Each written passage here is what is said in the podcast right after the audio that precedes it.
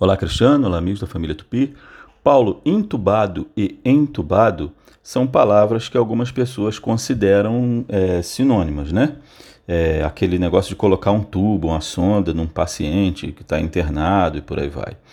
Né? É, o fato é o seguinte, que a palavra entubado ela é a primeira a ser registrada esse prefixo em, que quer dizer um movimento aí para dentro, né? Alguma coisa que está entrando, tá? Então por isso o tubo está entrando e usa esse prefixo em.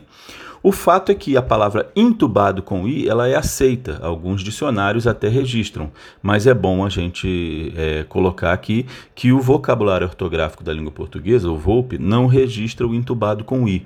Então ele é aceito, mas ele não é oficial. Eu recomendo então usar entubado, entubação com E, que é oficial, porque você pode fazer alguma redação né, de concurso e isso pode contar, tá bom? Um abraço, a língua é viva, vamos desenrolar.